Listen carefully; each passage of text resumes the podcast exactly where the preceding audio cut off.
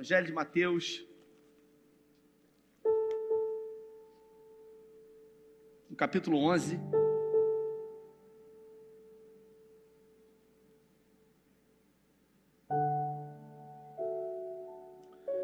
Mateus capítulo 11, se puder botar no telão, versículo 16.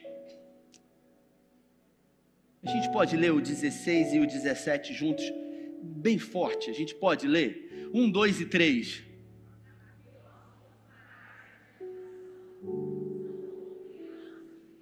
Sentadas nas praças e gritam umas às outras. Mas vocês não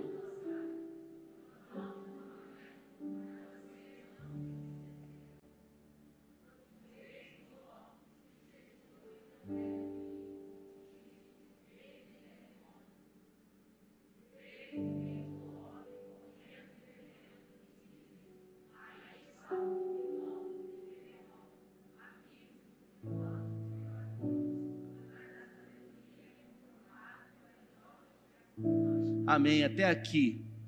Essa semana eu ganhei um livro do Mateus Soares, que pregou aqui semana passada, o, o, o mais novo livro dele, que fala sobre as parábolas de Jesus. São 42 parábolas que Jesus pregou. E quando eu dei uma folheada no, nesse livro dele, confesso que me deparei com essa parábola, uma das parábolas de Jesus. E essa parábola, ela não é uma parábola comum, talvez você que veio aqui hoje ou que está nos acompanhando aí, é, seja a primeira vez que você ouça sobre essa parábola. Eu vou pregar sobre ela hoje.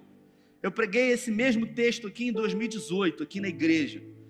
E algumas coisas me chamaram muito a atenção quando li esse livro hoje e me debrucei sobre essa parábola. Para você entender um pouco desse contexto aqui, uh, Jesus ele conta, né, que no tempo onde ele se encontrava as pessoas, as crianças, o tempo presente era como as crianças que brincavam nas praças. Tocavam-se flauta, mas elas não dançavam. Choravam-se lamento, mas elas não se entristeciam. Para você entender um pouquinho dessa história aqui, a gente está falando do contexto logo depois da vinda de João Batista e Jesus assumiu o seu ministério. O Antigo Testamento ele se finaliza e as Bíblias mais antigas, você vai lembrar que existem quatro folhas em branco. Quem lembra disso? Quatro folhas em branco, isso. Você é bastante velho de crente, igual a mim. Eram quatro folhas em branco. E aí, depois começa-se o Novo Testamento. E o Novo Testamento ele vem com João Batista profetizando a vinda de Jesus. Ele era um profeta. Mas João Batista, ele era um profeta que não foi recebido pelos judeus, afinal ele era diferente. João Batista ele tinha hábitos diferentes, mesmo sendo um profeta, ele se vestia de uma forma informal, ele usava peles de animais, ele não era sociável, ele vivia no, nos desertos, ele não vivia é, próximo de pessoas, ele se alimentava de mel de tâmara e de insetos, como por exemplo gafanhotos. João Batista ele tinha um discurso muito duro, onde ele dizia: arrependei-vos, pois é chegado o reino dos céus. Então, basicamente, João Batista, ele realmente confrontava muito as pessoas e ele não foi muito bem recebido. Afinal, os religiosos da época, eles tinham uma ideia diferente, eles, eles tinham expectativas diferentes da parte da vinda do Messias. Assim como eu e você temos expectativas diferentes daquilo que Deus vai fazer, a gente sempre espera que Ele vai fazer de um jeito, a gente sempre quer e deseja que Ele faça de uma maneira. E João Batista veio e ele não foi recebido. E depois de João Batista vir e anunciar a vinda do Messias, Caleb, a Bíblia fala que o Messias, ele era diferente de João Batista. Jesus, ele era sociável. João Batista não se reunia com as pessoas. Jesus, ele se reunia, ele comia, ele bebia com publicanos e com pecadores. João Batista, ele se vestia de pele de animais e Jesus não, ele usava uma roupa da época. Mas mesmo assim, sendo totalmente diferente de João Batista, as pessoas não receberam o Messias. E é dentro desse contexto que Deus, ele, que Jesus, ele se apresenta dizendo: é, vocês não sabem o que vocês querem, porque João Batista veio, vocês não o receberam. E eu vim, o filho do homem veio e vocês também não me receberam. E aí Jesus ele traz uma parábola, Davi, para explicar um pouco sobre isso. Ele diz o seguinte: essa geração se assemelha a crianças brincando nas praças. Eu não sei, Jean, se você se lembra, se tem tanto tempo, quando você era criança. Mas quando eu era criança, não tinha telefone. Não tinha. Então, quando eu queria brincar com um amigo, o que, que eu fazia? Eu não tinha um WhatsApp para eu falar com ele. O que, que eu fazia? Eu ia para a rua, porque o amigo estava na rua. E eu me encontrava com ele na rua. Quem lembra disso, gente? Levanta a mão aí. Vou chamar você de velho, não. É muita gente. Então a gente sabia que os amigos estavam na praça, estavam na rua, jogando bola. E na minha época tinham muitas brincadeiras. Jesus aqui ele diz, Rafael, que tinham duas brincadeiras no tempo dele. E eu vou falar sobre essas duas brincadeiras hoje. A primeira brincadeira, Anderson, ele diz aqui: tocamos flauta, mas vocês não dançam. Essa brincadeira era uma brincadeira, Lauro, que as crianças brincavam na época de Jesus, que era brincadeira de casamento. Porque as crianças, elas reproduzem os comportamentos dos pais. Não haviam brincadeiras na época como amarelinha, como lata, como taco, como garrafão, pique-pega. As crianças elas reproduziam aquilo que elas viam. Afinal, a sociedade era uma sociedade totalmente diferente de hoje. Então, uma das brincadeiras preferidas aqui que Jesus fala era o casamento. Então, como é que funcionava, pastor Vanderlei? Alguém falava assim, vamos brincar. E aí eles falavam assim, vamos brincar de quê? Aí falava assim, vamos brincar de casamento. Não é assim na sua época? Vamos brincar de salada de fruta, vamos brincar de pique-pega, aí vamos brincar de casamento.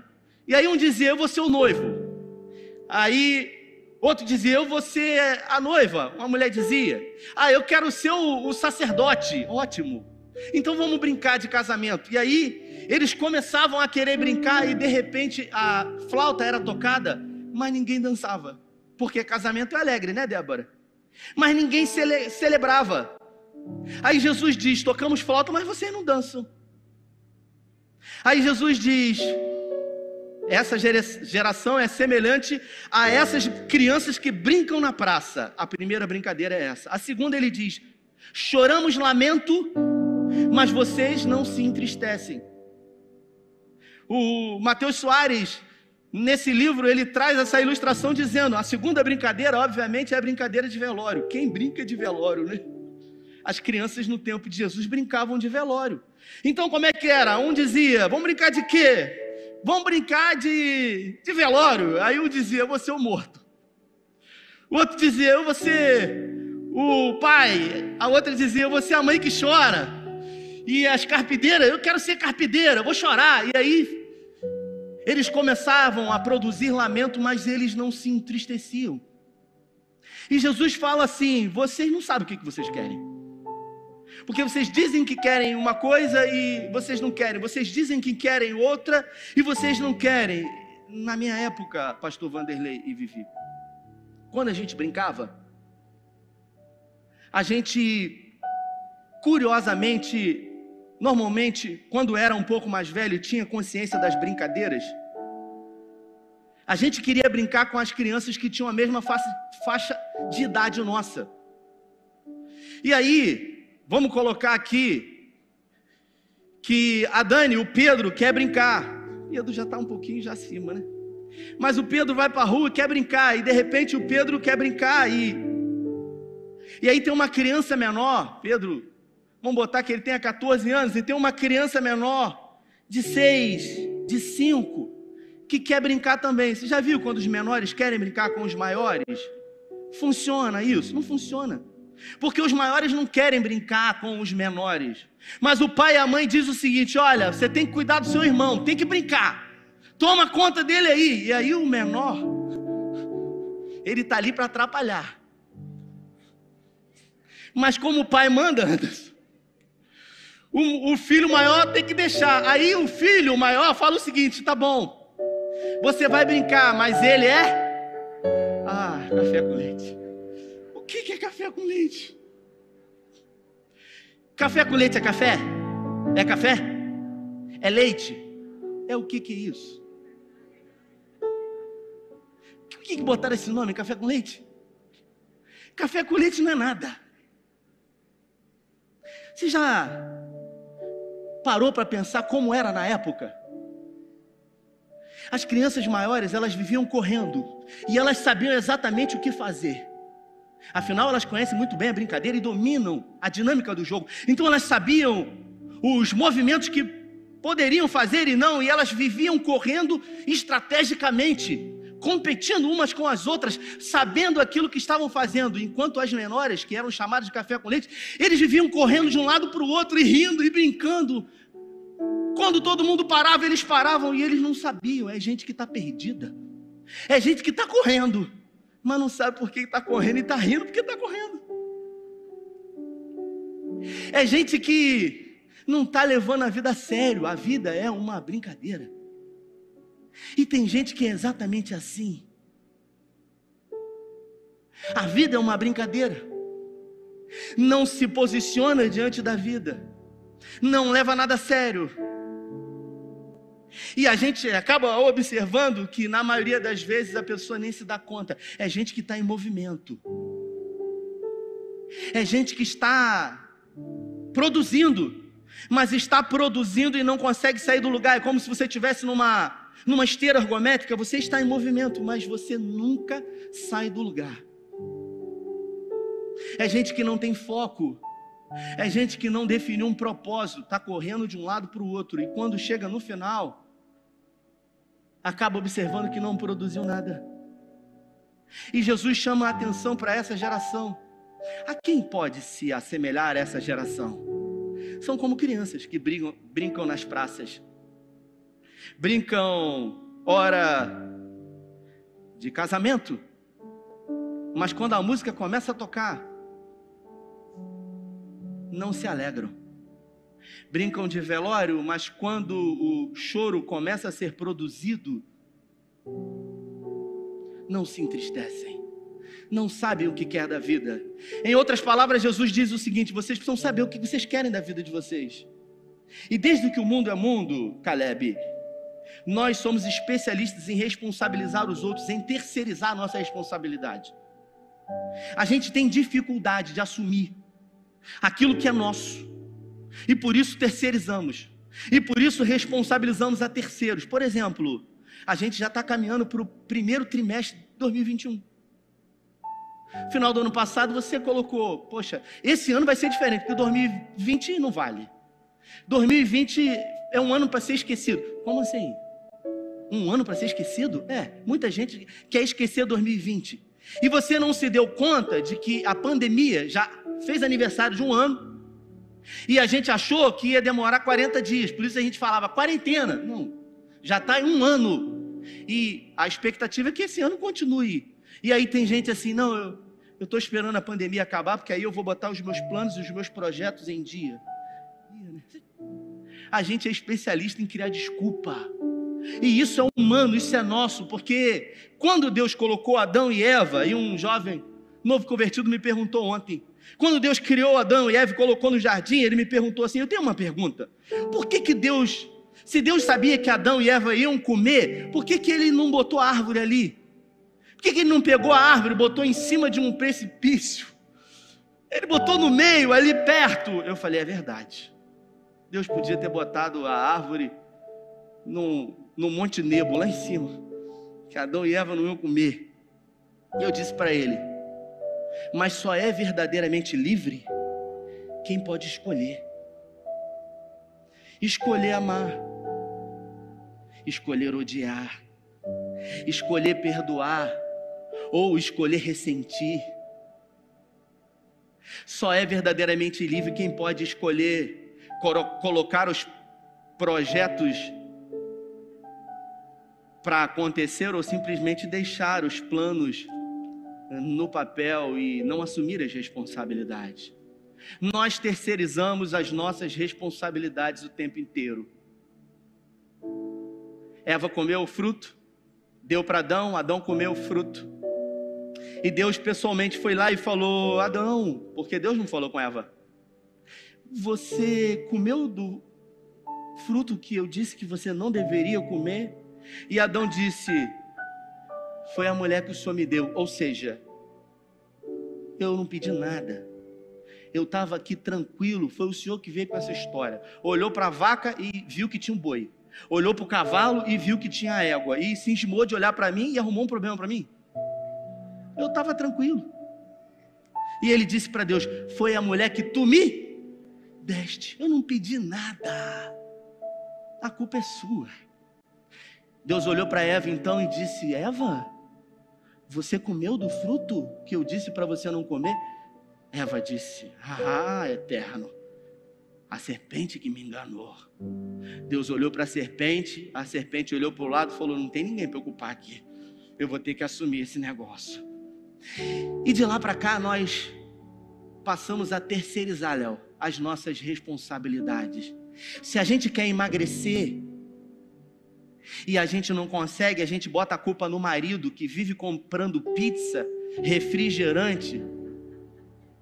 Eu não consigo emagrecer por causa dele, não deixa, vive comprando lasanha, refrigerante, sorvete. Como eu vou emagrecer assim? A culpa não é minha, a culpa é do outro. Se eu planejo entrar na academia, e as academias elas são espertas, né? Elas lançam um plano, Davi. Porque se você pagar seis meses, fica mais barato para você. E você acha que é um negócio do mundo para você, porque você é esperto, você é esperta. Ah, vai sair muito mais barato. Aí você vai lá, passa no cartão, vai três vezes, não consegue ter o dinheiro de volta. E aí, quando você é confrontado e confrontado, por quê? Aí você diz: Eu não tive tempo, foi o problema com o filho. A gente sempre terceiriza. E a gente sempre responsabiliza o outro a despeito de assumirmos a nossa responsabilidade. Esse ano a gente colocou na nossa comunidade como meta 2021 o ano de tirar os projetos do papel. E o que que eu e você temos feito para essa frase se tornar uma realidade? Não, mas eu estou esperando o melhor momento, afinal nós estamos em pandemia. Quem é bom em desculpas não é bom em mais nada. Quem é especialista em justificativas, vovó dizia: quem quer arruma um jeito, quem não quer arruma muitas desculpas. Ela tinha razão. Nós precisamos assumir o papel de protagonista da nossa vida. Nós precisamos assumir aquilo que é nosso por direito, responsabilidade. Querer é poder quando se coloca em prática, quando se decide. E aí a gente relativiza, porque nós somos especialistas em relativizar espirituais. A gente é crente quando a gente quer dar desculpa do negócio. A gente ontem um rapaz falou assim para mim, pastor, eu estou estudando para o concurso público do IBGE. Eu falei, é mesmo? Já abriu inscrição? Ainda não. Eu podia dizer para ele: vai ser bobo, rapaz, vai estudar. Não abriu nem inscrição, ele está focado. E depois que passa, aquele que não estudou, aquele que não se preparou, aquele que não teve a atitude, vai dizer: ah, mas teve sorte. Ou como muitas vezes aquele que prospera e você olha e você não tomou a atitude, diz assim: deve ter alguma parada errada, algum esquema. Você já viu uma menina bonita casada com um rapaz feio? Quem já viu? Levanta a mão aí. Quem já viu? Aí você fala assim, gente, menina bonita, casou com esse cara desmaiado. O que, que é isso? O cara teve atitude, meu irmão. Foi lá e. Foi lá. Enquanto os outros só olhavam de longe, ficavam com medo, ele tomou atitude. Ele foi e. Chavecou ali. Tomou uma atitude. Teve um posicionamento.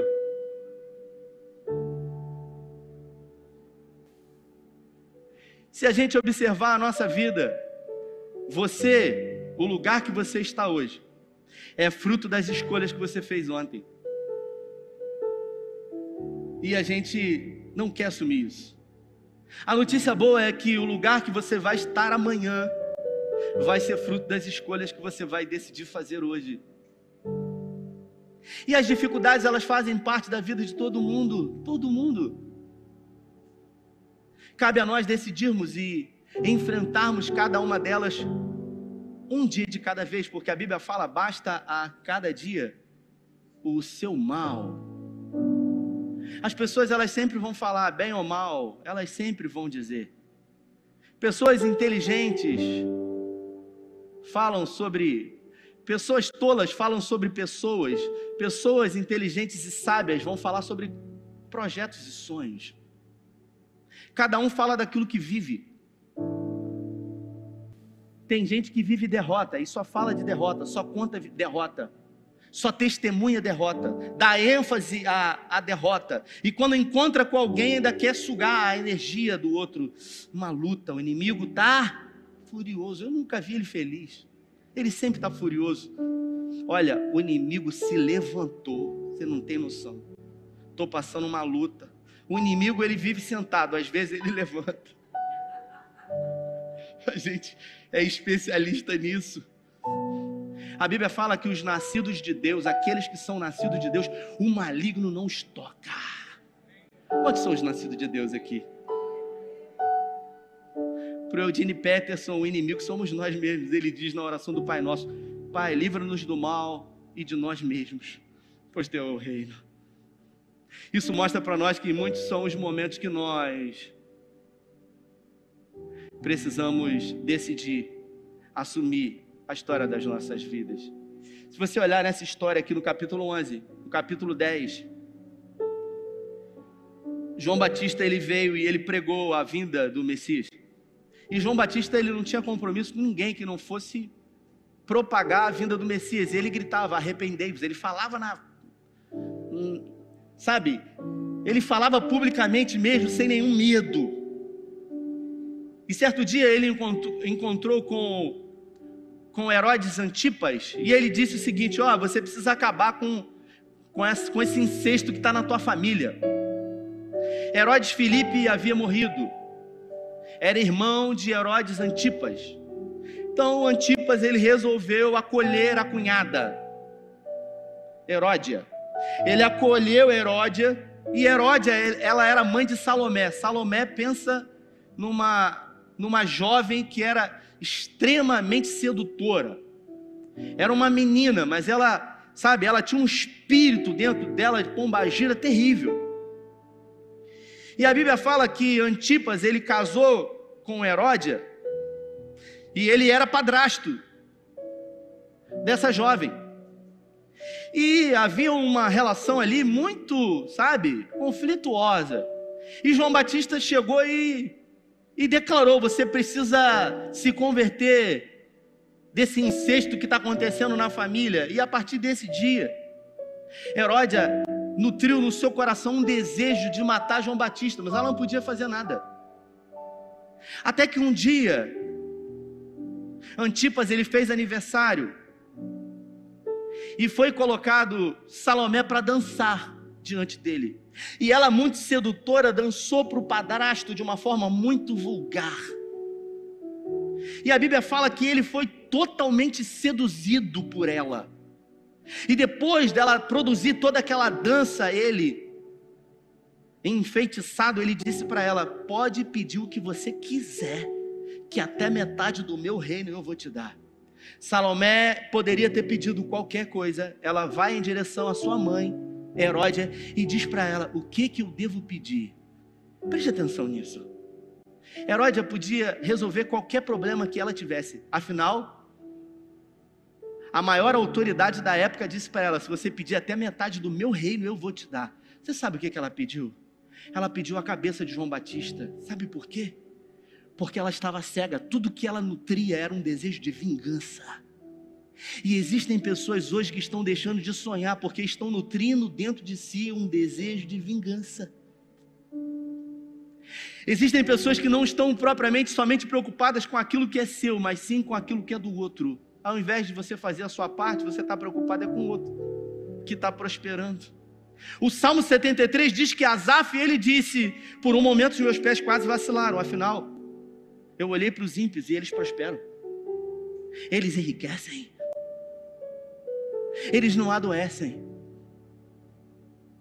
E ele olhou para ele e falou: De que vale tanto tempo de santidade? Com que você tem gastado a sua energia? Com pensamentos de vingança? Nutrido e per perdido a sua energia com coisas que tiram o seu foco de viver uma vida que vale a pena ser vivida, porque Hebreus diz que nós só temos uma vida. Você não vai viver duas.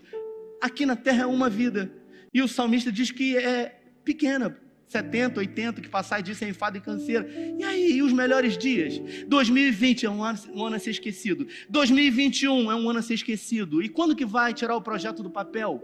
Quando é que vai sonhar? Quando é que vai fazer as coisas acontecer? Mas eu não sei. Então, aquilo que você não sabe, você lança para Deus. Não relativize. Faça a sua parte. É igual gente que vai fazer um concurso público e vai estudar, o crente. Aí ele não estuda, meia boca, sabe, Léo? Cara, era para estudar, não estuda. Aí faz a prova e fala para todo mundo: vou fazer a prova e tal. Aí quando ele faz a prova, Caleb, ele não passa, porque ele não estudou. Aí o pessoal pergunta: e aí, como é que foi na prova? E o que, que ele fala? Ele relativiza: Deus sabe de todas as coisas, não era para eu passar. A gente quer terceirizar as nossas responsabilidades. Não, não foi Deus, não foi fui eu que não estudei o que deveria. Fui eu que não fiz a minha parte. E aí, quando a gente vê o filho do concorrente da outra religião, não vou falar o nome aqui, que passou sem isso, inimigo é muito astuto mesmo, está me afrontando. Não é não, é você que não estudou, filho. É você que quer utilizar a prerrogativa de uma forma diferente. Porque você acha que a meritocracia ela serve para você porque você só é filho de Deus. Mas você esquece que a Bíblia fala que depois que Adão pecou e acabou a mamata, Deus falou para ele: Meu filho, a partir de hoje, do suor do teu rosto comerás o teu pão. Então, é tempo hoje da gente assumir as nossas responsabilidades e trazer para nós a consciência de que aquilo que eu faço hoje vai determinar exatamente o que eu vou viver amanhã. Uns vão sempre terceirizar, outros vão relativizar, alguns vão decidir colocar em prática e mesmo diante de todas as dificuldades possíveis, vão conseguir no nome de Jesus. Eu tenho falado para a liderança que não só em declarar que esse ano será um ano de tirar os projetos do papel, a liderança dessa igreja é responsável por alimentar você e por nutrir você com ferramentas para que você torne isso realidade. Se o seu problema é financeiro, você precisa resolver isso. Se o seu problema é administrativo, você precisa procurar ajuda com quem possa te ajudar com isso. Se o seu problema é espiritual, se o seu problema é miopia espiritual, como o Neil Barreto fala, você não consegue ver com os olhos espirituais. Se o seu problema é o pessimismo, você precisa resolver isso. Cada um, no tempo em que a gente vive, ganha de acordo com a capacidade de problema que você resolve. Um dia eu falei isso. Não adianta você reclamar porque você ganha pouco. Você ganha pouco? Então eu vou te explicar como é que funciona hoje. Funciona da seguinte maneira: cada um ganha segundo a capacidade de problemas que resolve. O mundo é um mundo de problema. Todo mundo tem problema. E todo mundo busca a solução do problema. Tá certo? Então, existem problemas que todo mundo resolve. Esses problemas são pagos para resolver esses problemas muito pouco. Vou dar um exemplo. Uma pessoa que varre rua, ela ganha X, porque é um problema que se tem de varrer rua. Então, quem se coloca à disposição de resolver esse problema, vai varrer a rua e vai ganhar X. É um trabalho honroso, mas qualquer pessoa pode varrer a rua e por isso o preço que se paga para varrer a rua é um X. Agora, um médico, ele resolve problema que nem todo mundo resolve, que pouca gente resolve. Por isso o médico ganha mil X. Porque ele estudou para resolver um tipo de problema que pouca gente resolve. Então eu pergunto para você: que tipo de problema você está se especializando para resolver? Talvez o problema que você resolva hoje, todo mundo resolve. Tudo bem. Mas o que, que você está fazendo para se tornar um especialista em resolver os problemas dos outros. Tem gente que ao invés de resolver, cria problema. não é um solucionador de problema, é um criador de problema. E para esse tem pessoas que ele paga para resolver. Né? Aí vai no psicólogo. Então nós precisamos entender que o nosso choro, o nosso lamento, as nossas, os nossos questionamentos não vão resolver o nosso problema.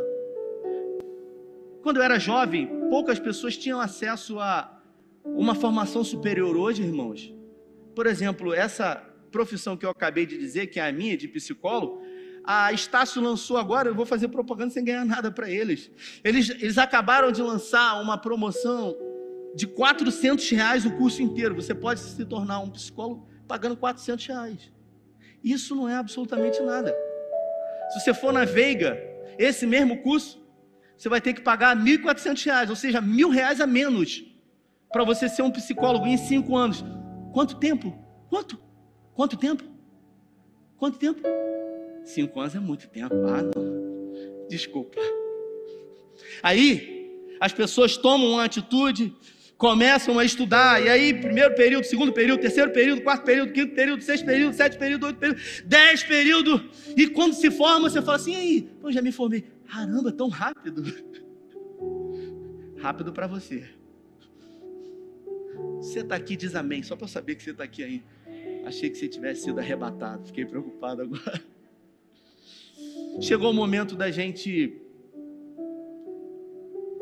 da gente voltar à inocência.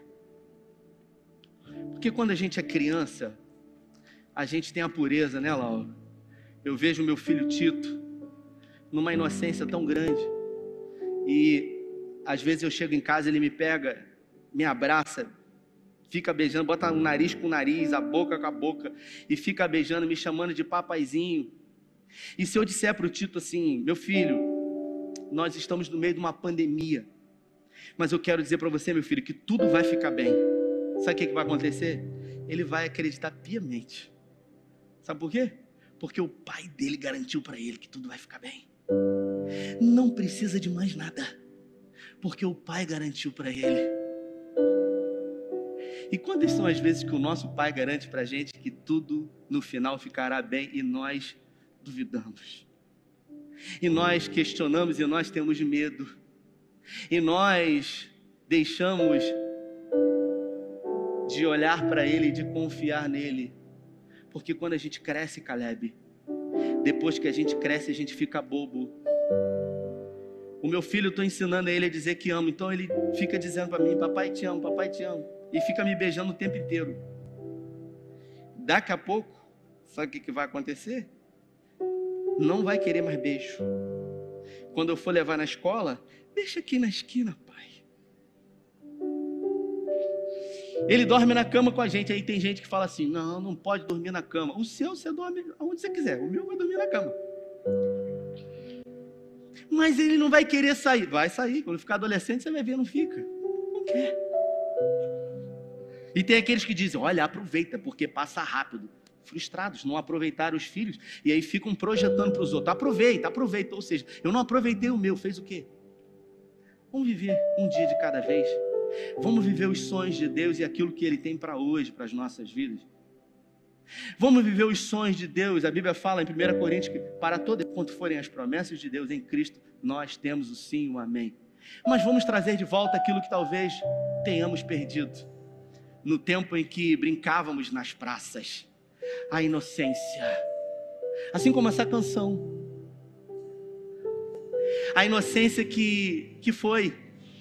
A inocência de acreditar que diante de ventos fortes e contrários, com o nosso pai no barco, tudo ficará bem. A inocência e confiança de saber que o mundo está em crise mas que o nosso pai ele não entrou em crise. Porque o céu ele não entra em crise quando a terra entra em crise. Eu queria convidar você a ficar em pé. Eu queria que você, se você puder, que você fechasse os seus olhos e que você se permitisse ouvir essa canção. Voltar inocência. acreditar em ti. Mas às vezes sou levado pela vontade de crescer. Torno-me independente e deixo de simplesmente crer.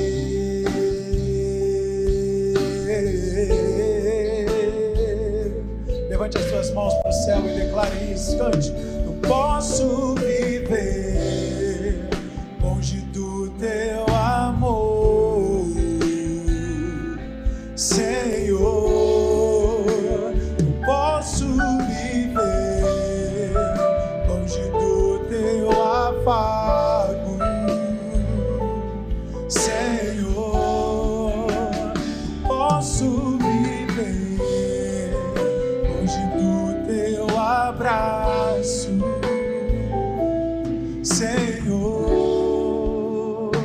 fazer assim, ó. Sinta o abraço do Espírito Santo. Abraça-me. Peça para Ele nessa noite. com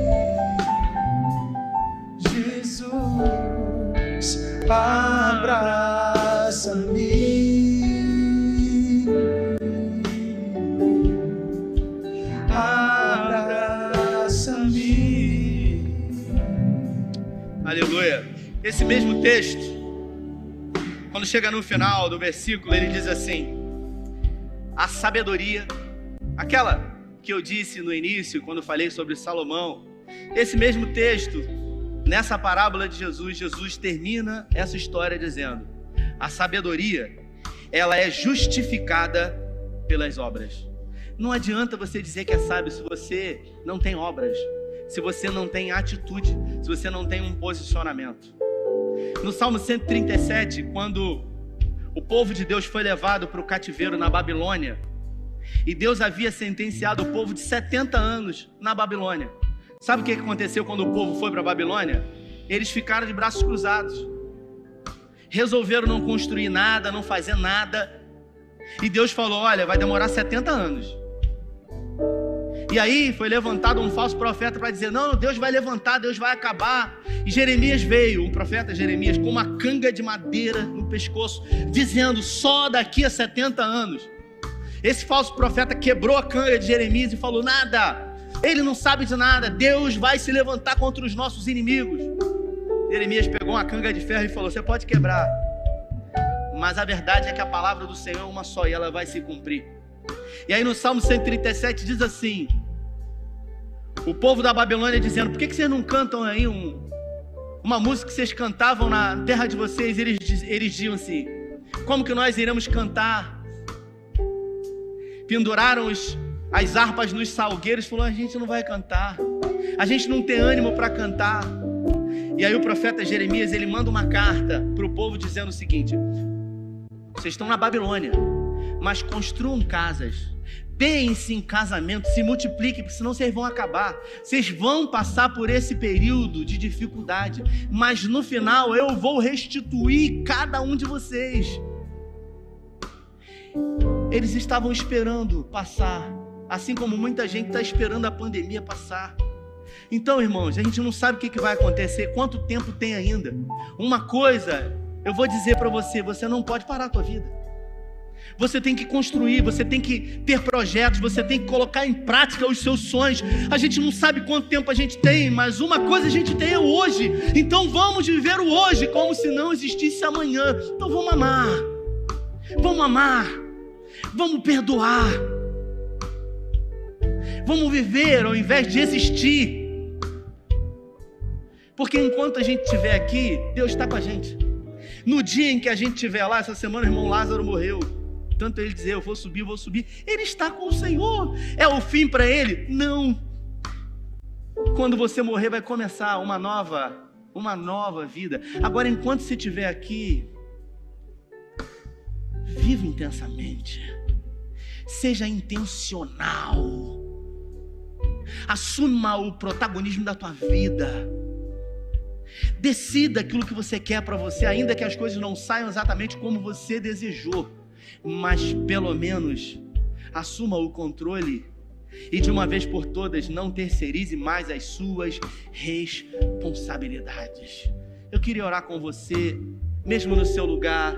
Se essa palavra falou com você, ela aqueceu o teu coração, eu queria que você colocasse as suas mãos no seu coração. Eu queria orar junto com você e pedir o Espírito Santo, o paráclito da igreja, que ele dê forças para você romper aquilo que é uma barreira, aquilo que é uma limitação, aquilo que é um limitador, aquilo que é uma dificuldade. Talvez pedir até mesmo para que o Espírito Santo livre você dos pensamentos que você tem, que tanto intoxicam e fazem mal a você. Espírito Santo de Deus, nós queremos ser como criança. Nós queremos voltar à inocência e acreditar em Ti, como essa canção diz. É verdade que às vezes somos levados com a vontade de crescer e, e deixamos de crer. Nós queremos voltar a crer, a confiar, a depender, a esperar em Ti. Hoje nós voltamos para a posição, Senhor, para a posição da qual não deveríamos ter saído na posição de alguém que assume as responsabilidades e que está disposto a decidir o futuro, entendendo que aquilo que faz hoje determina onde vai estar amanhã. Pai, blinda a nossa mente de pensamentos e de lembranças do passado que muitas das vezes fazem com que nós achamos que tudo vai se repetir e que não vai dar certo e que não vamos conseguir. A tua palavra diz que nós podemos todas as coisas em ti. A tua palavra diz que se nos sentimos fracos, o teu poder se aperfeiçoa na nossa fraqueza. Por isso, Pai, aquele que está fraco e fraca aqui, que o teu poder hoje se aperfeiçoe nele, nela. Pai, em nome de Jesus, eu quero declarar hoje, hoje um novo tempo, um marco zero para esse ano de 2021, de tirar os planos e projetos do papel, eu declaro profeticamente que tudo se inicia hoje através de uma atitude de posicionamento. Porque quando o homem quer e coloca diante do Senhor, ninguém pode impedir. Nós fazemos planos, nós temos sonhos e projetos. E muitas são as vezes que os teus sonhos e os teus planos são diferentes dos nossos, eu quero pedir, Pai, em nome de Jesus, que hoje haja um alinhamento profético nos céus entre os planos que o Senhor tem para nós e os nossos sonhos e planos, em nome de Jesus. Que seja produzido um alinhamento profético nos céus. Que o Senhor continue a estar conosco, assim como Mateus 28, no último capítulo, diz: Eis que eu estou convosco todos os dias, até a consumação dos séculos, não importa o que aconteça o Senhor está conosco. Nós pedimos, guarda, ó Deus, a nossa vida, guarda a nossa casa, Senhor. Guarda os nossos filhos, Pai. Repreenda o intento do inferno sobre eles, Pai. Guarda a nossa entrada, a nossa saída. Adestra os nossos dedos para a batalha. Que não sejamos covardes diante das lutas que se levantam diante de nós. Porque quando somos fracos, a nossa força é pequena. Mas quando nos posicionamos, o Senhor é por nós. E quando o Senhor está conosco, nada é impossível. Essa é a nossa oração, Pai. Em nome do Pai, que ama como ninguém. Em nome do Filho Jesus. E em nome do Espírito Santo de Deus. Se você crê e recebe, dê a melhor salva de palmas para Ele.